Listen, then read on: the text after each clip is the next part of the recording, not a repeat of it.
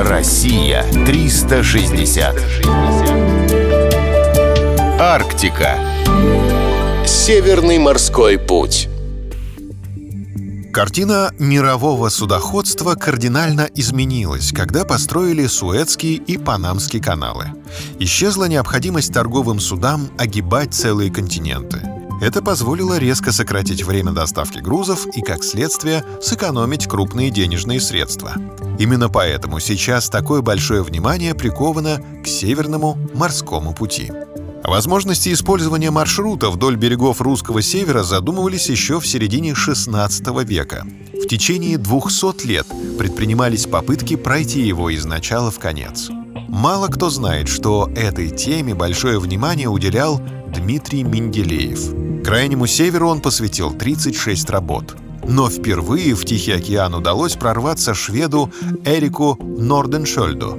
Этот легендарный поход он совершил в 1878 году.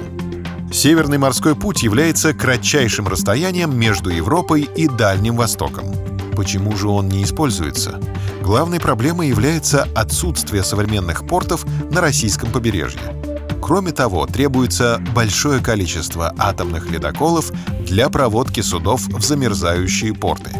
Эти задачи требуют скорейшего решения, поскольку выгоды от маршрута очевидны. Специалисты подсчитали, что по нему можно перевозить 50 миллионов тонн грузов в год.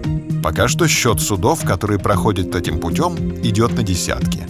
Для сравнения, через Суэцкий канал в течение года проходит 18 тысяч судов. В последние годы интерес к этой теме резко возрос. Его вызвал процесс активного таяния льдов.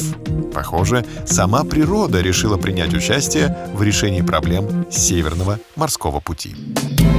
Россия 360. Всегда высокий градус знаний. Только на радиоискатель.